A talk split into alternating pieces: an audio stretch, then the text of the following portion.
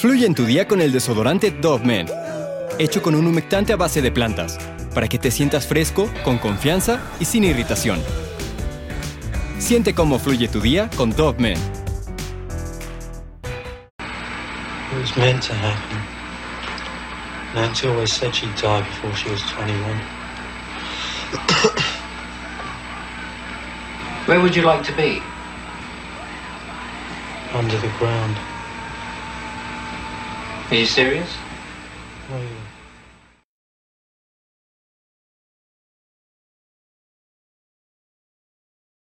La década de los 70 fue la época en donde surgió el punk o el punk como protesta. Esta fue tomada por los jóvenes para manifestarse contra el gobierno por la crisis económica y el convencionalismo de la sociedad. Este movimiento era por medio de la música y uno de sus principales exponentes fue Simon John Ritchie, mejor conocido como Sid Vicious, el bajista de Sex Pistols. Él junto a su pareja Nancy Spungen eran la viva imagen de la cultura punk. Ellos dos protagonizaban escándalos y tenían actitudes autodestructivas. Varios fanáticos llegaron a pensar que el declive que tuvo la banda fue gracias a la joven, pero en realidad todos los excesos, o sea, las sustancias, la fiesta y el alcohol hicieron que la actitud de Vicious se saliera totalmente de control tanto que el vocalista le puso punto y final. El bajista aún así no conocía los límites hasta que un 12 de octubre del año del 78 vio a la mujer que decía amar tirada en el suelo con un cuchillo en el corazón. Ese día, la historia del punk cambió por completo. Hoy te vengo a contar la trágica y misteriosa muerte de Nancy Spungen, quien fue encontrada desangrada en su propio departamento. Hoy en día siguen existiendo dudas de quién pudo haber sido el responsable de aquella icónica mujer a la cual le arrebataron la vida. Hablemos primero de Sid Vicious, o más bien Simon John Ritchie. Él nació un 10 de mayo en el barrio londinense de Lewisham. Sus padres se conocieron en la Real Fuerza Aérea Británica. Al principio era un matrimonio muy estable y amoroso, pero todo fue desmoronándose poco a poco hasta que el padre terminó por abandonarlos para mudarse y casarse nuevamente con otra persona. La mamá no se quedó atrás y también hizo una nueva vida junto a otro hombre. Simon se encariñó tanto con él que decidió ponerse su apellido. Lamentablemente, la felicidad no le duró mucho ya que su padrastro murió seis meses después de haberse cambiado de casa. Su madre cayó en total depresión. El verdadero papá de Simon no quería ayudarla con los gastos y cada vez batallaba más para mantener al pequeño. Por la economía que tenían, decidieron mudarse a un departamento en el barrio de Hackney. La mujer tenía que vender sustancias ilegales para mantener a su hijo, mientras él comenzaba a asistir al colegio, en donde conocería a grandes amigos como John Lyndon, Malcolm McLaren y Vivian Westwood. Con estas dos últimas personas manejaba una tienda de ropa llamada Sex. Esta boutique comenzó rápidamente a ser la sensación entre los jóvenes, Muchas personas iban y ahí era donde encontraban su nueva identidad. Así fue como Simon pudo sobrevivir al corazón roto de su madre. Siempre trataba de cuidarla y llevarle dinero, pero a la vez hacía todo lo posible para mantenerse lejos de ella, estando todo el tiempo con sus amigos. Con el paso del tiempo la cultura punk comenzaba a nacer en Inglaterra y Simon y sus compañeros se apropiaron muy bien de este movimiento. El joven decidió cambiarse de nombre a Sid Vicious, porque este apodo se lo había dado su compañero John. Para ese entonces ellos ya tenían una banda que tenía por nombre The Four Jones. No eran muy conocidos y en realidad no tocaban instrumentos, solo se paraban en la calle, cantaban y bailaban para conseguir un poco de dinero. Sid empezaba a agarrar más fama y para el año del 76 comenzó su carrera como cantante junto al cofundador de The Clash, Palmolive y Beef Albertine. También desarrolló una pasión por la batería ya que se unió a Susie and the Blanches. En una de las presentaciones que tuvo con este grupo, el público empezó a ponerse un poco loco. Todos estaban alborotados, la banda traía mucha adrenalina y cada vez tocaban más con euforia, así que Sid no pudo más y comenzó a aventar cosas y a agredir a las personas. Esto fue pues digamos, un parteaguas en su carrera artística, ya que a los fans les encantaba ver este tipo de violencia en las tocadas. Sin embargo, esto le trajo uno que otro problema hasta que finalmente lo corrieron de la banda.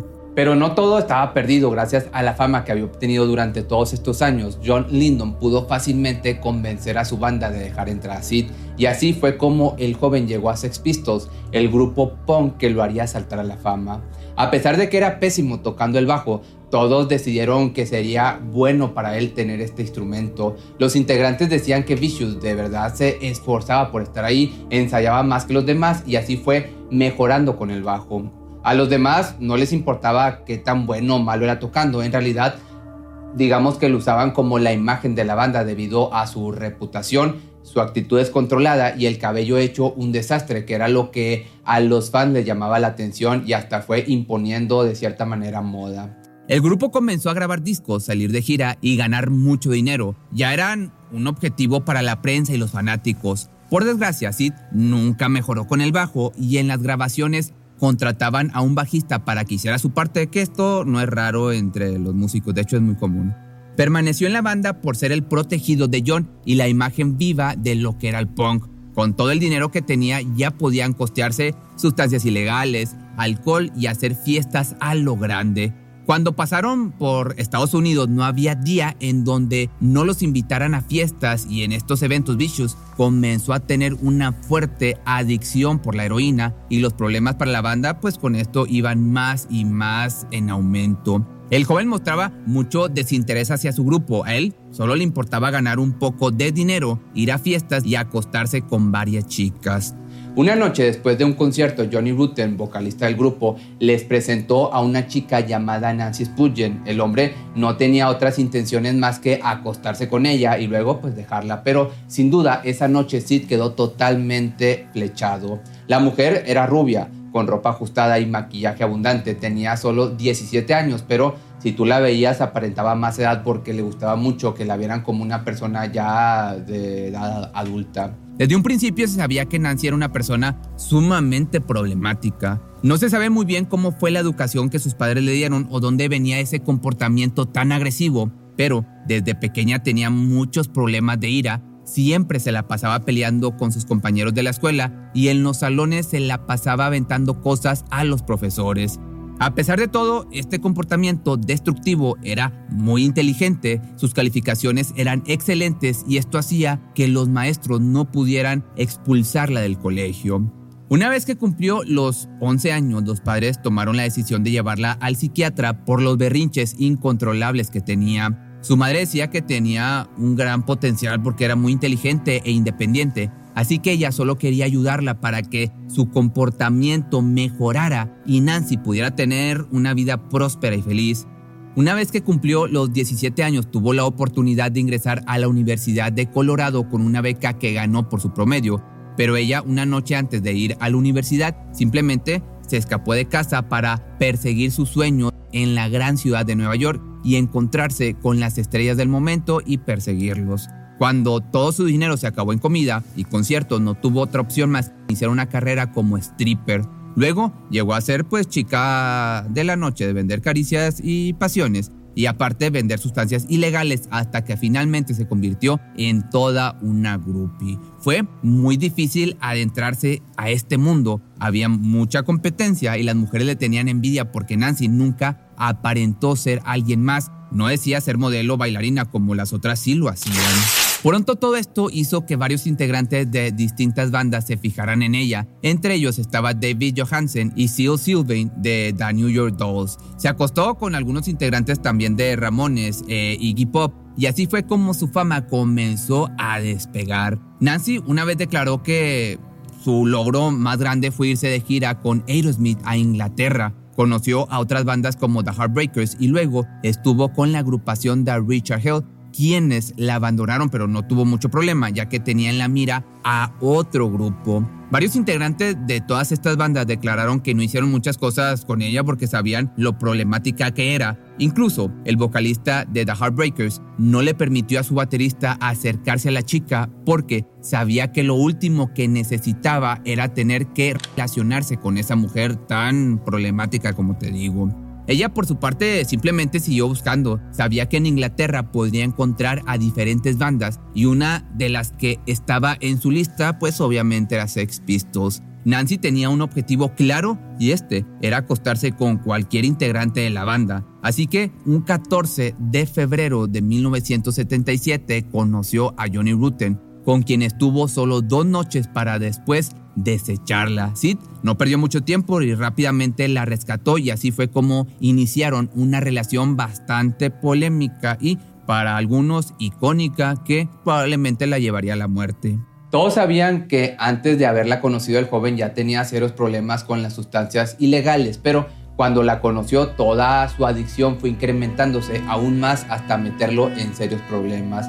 Algo positivo de esa relación fue que Nancy le enseñó a tener más confianza en él. Sid desde pequeño, a pesar de tener esa imagen de rudo, era muy inseguro y tenía una, autoestima muy por debajo. Pero cuando la mujer apareció en su vida, lo que, todo lo que lo acomplejaba se fue esfumando rápidamente. Incluso tenía muchas dudas acerca de su sexualidad pero Nancy lo ayudó a descubrir y saber qué era lo que realmente le gustaba, o sea, las mujeres. Aún así, las peleas y discusiones con la banda se hicieron más grandes. En el escenario se aventaban cosas y varios fans se subían para golpear a los integrantes, pero el único que se defendía era Sid.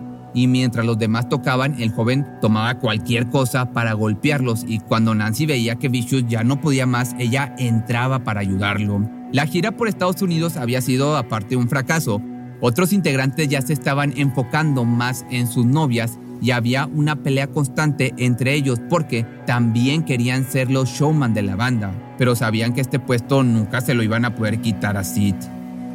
La pareja ahora era bastante unida, decidieron vivir juntos y mudarse en el hotel de Chelsea. Sid amaba tanto a la joven sus representantes y amigos cercanos aseguraban que Nancy lo traía totalmente apendejado, digo enamorado. A pesar de todos los problemas, ella siempre estaba a su lado apoyándolo y ayudándolo en cualquier situación, algo que conmovió mucho al joven porque nunca pudo ver que sus padres tuvieran este tipo de amor. La banda, ya por otra parte, estaba involucrada en varios escándalos, pero todos estos serían opacados cuando un 12 de octubre del año del 78, el bajista de Sex Pistols encontró tirada en un gran charco rojo a su amada Nancy con un puñal en el pecho. Esa escena lo quebraría para siempre. Sus manos, imagínate, temblaban y no podía sostenerse de pie por mucho tiempo, pero con todas sus fuerzas se dirigió a la recepción. El hombre gritaba y lloraba pidiendo auxilio y cuando por fin encontró a alguien que lo ayudara no podía ni siquiera pronunciar bien las palabras, solo lo dirigió hasta la zona en donde su novia estaba ya sin vida. Cuando llegaron los policías arrestaron a Sid por ser uno de los principales sospechosos. El pobre joven seguía en shock por lo que había visto, tanto que en ese momento él dijo que la había matado. Se sentía tan culpable por lo que había pasado ya que declaró que ella merecía más de lo que él estaba dando. La navaja que provocó la muerte de Nancy, aparte, era de la propiedad de Sid. Este fue un regalo de Didi Ramón, una evidencia más de que Sid había pues terminado a su novia. En el jurado varios testigos salieron a defenderlo, uno de los managers de Sex Pistols testificó que él sabía que Sid no la había matado porque era el amor de su vida. Este mismo sostuvo que una noche antes Vicious había ingerido una enorme cantidad de sustancias, lo que lo hizo estar demasiado intoxicado para tener fuerzas y apuñalar a la joven. Sin embargo, existió otra hipótesis que decía que Sid no podía ser el culpable de la muerte de Nancy, pues se sabía que tenían un pacto suicida entre los dos. Varios aseguraron que tenían conocimiento de eso y que muy probablemente solo la joven había cumplido con esa promesa porque Sid estaba demasiado intoxicado para como quitarse la vida. Esto cada vez tenía más y más dudas a los involucrados y, específicamente al juez, así que le dio más tiempo para contratar investigadores y así buscar a más sospechosos. Había un hombre llamado Rocket Redgler quien estaba en la lista de los presuntos culpables. Él era el guardaespaldas de Vicious y también fue el último en ver con vida a Nancy. Se cree que esa noche el hombre trató de robarle dinero a la joven, pero ella, al tratar de defenderse, lo golpeó varias veces hasta que finalmente Rockets tomó la navaja y la apuñaló. Al ver que Sid estaba completamente desmayado por la sustancia que había ingerido, decidió tomar todo el dinero que tenía guardado para luego escaparse. Algunos vecinos testificaron que escucharon los gritos de la joven. Uno de ellos aseguró que habían entrado a robar dinero y la mujer al tratar de defenderse, pues le arrebataron la vida. Había muchas especulaciones alrededor de este caso. Sid solo estuvo algunos meses en prisión mientras que el jurado decidía si era culpable o inocente. Como no hubo suficientes pruebas, le dieron la opción a Sid de pagar 50 mil dólares para poder ser liberado bajo fianza. Esta cantidad de dinero fue pagada por Virgin Records, a solicitud de Malcolm McLaren, manager de la banda. Este había prometido grabar otro disco para recuperar aquel dinero que se había, pues digamos, invertido. Vicious había prometido, aparte, mantenerse sobrio como agradecimiento por todo su apoyo. Compró una casa en Manhattan para que él y su madre pudieran vivir tranquilos, pero no había noche en donde Sid no pensara en su amada. Estaba metido en una muy grande depresión, muy apenas comía, no quería salir a fiestas o a pequeñas reuniones porque él decía que no podía soportar una vida sin su Nancy. Hasta que una noche sus compañeros de banda lo animaron a salir, lo invitaron a un bar para poder platicar de su nuevo disco, pero el joven estuvo toda la noche tomando hasta ponerse hasta las chanclas de borracho. Nuevamente, su ira y descontrol salieron a la luz y empezó a pelearse con varias personas de este lugar. Esa misma noche fue arrestado por golpear a un hombre con una jarra de cerveza. Estuvo solo 55 días en prisión y nuevamente sería liberado. Ya el primero de febrero del año del 79 organizó una fiesta para celebrar que lo habían liberado. Todos pensaban que el antiguo Sid había regresado con esto y que todo sería como antes. El manager ya estaba preparando la nueva gira y las promociones de su nuevo disco, pero ese día el joven no asistió a su propia fiesta. Vicious se encontraba tirado en el suelo de su casa ya sin vida y aunque esto está demasiado bizarro, pero pues así sucedió. Su madre le había regalado en su cumpleaños heroína y utilizó una sobredosis de esta provocándose la muerte. Prácticamente le regaló la muerte. Una vez que su madre encontró a su hijo ya sin vida, llamó rápidamente a una ambulancia. Los paramédicos no pudieron hacer mucho porque Sid, como te digo, ya tenía varias horas de haber fallecido. La mamá salió a hablar y enseñó una carta que había hecho Vicious dirigida a Nancy que decía, teníamos un pacto de muerte y tengo que mantener mi parte del acuerdo. Por favor, entiérrenme junto a mi chica, entiérrenme con mi chaqueta de cuero, mis vaqueros y mis botas de montero. Adiós. Con esto, varias entrevistas salieron a la luz en donde se veía un Sid demacrado y sin ganas de vivir, confesando que quería morir antes de cumplir los 21. Él deseaba estar bajo tierra junto a Nancy, así que, pues, si su mamá no le regalaba la muerte, pues muy probablemente como quiera esto iba a suceder. La banda se encargó de hacer que el nombre de Sid Vicious no quedara en el olvido. También esto confirmó un poco más que él no había sido el responsable de lo que le había sucedido a Nancy, puesto que le tenía un profundo amor. Treinta años después, las personas cercanas a Sid seguían tratando de limpiar su nombre, asegurando que él no era un matón, un asesino. Su madre encontró una manera de contratar a un investigador y junto a un escritor y biógrafo llamado Alan Parker grabaron un documental llamado ¿Quién mató a Nancy? Varios policías aseguraron que habían encontrado más de seis huellas en el cuerpo de Nancy, pero que ninguna de esas personas fue interrogada o vista como sospechosos. Que, por cierto, este documental yo no lo he visto, pero si tú ya lo checaste, estaría bien que me dejaras tus comentarios aquí abajo no hubo más evidencias acerca de quién podría ser el verdadero culpable. Hoy en día el caso sigue abierto y aún existe este misterio sin resolver de quién mató realmente a Nancy Spurgeon. Mientras tanto, se sigue recordando a esta pareja como, digamos, el Romeo y Julieta de esta generación o de la generación de los que fue 70, 80. De igual manera, hay varias películas, libros y series que hacen referencia a estos icónicos amantes, y así fue como Nancy Sid, pues al final se convirtieron en los reyes del punk, viviendo rápido, al límite y muriendo realmente jóvenes. Pero si te gustó este video, no olvides seguirme en mis redes sociales y nos vemos el día de mañana en un nuevo video. Fluye en tu día con el desodorante Dove Men, hecho con un humectante a base de plantas, para que te sientas fresco, con confianza y sin irritación. Siente cómo fluye tu día con Dove Men. Cuando el tráfico te sube la presión, nada mejor que una buena canción. Cuando las noticias ocupen tu atención, enfócate en lo que te alegra el corazón. Y cuando te sientas mal, un buen médico te ayuda a sanar.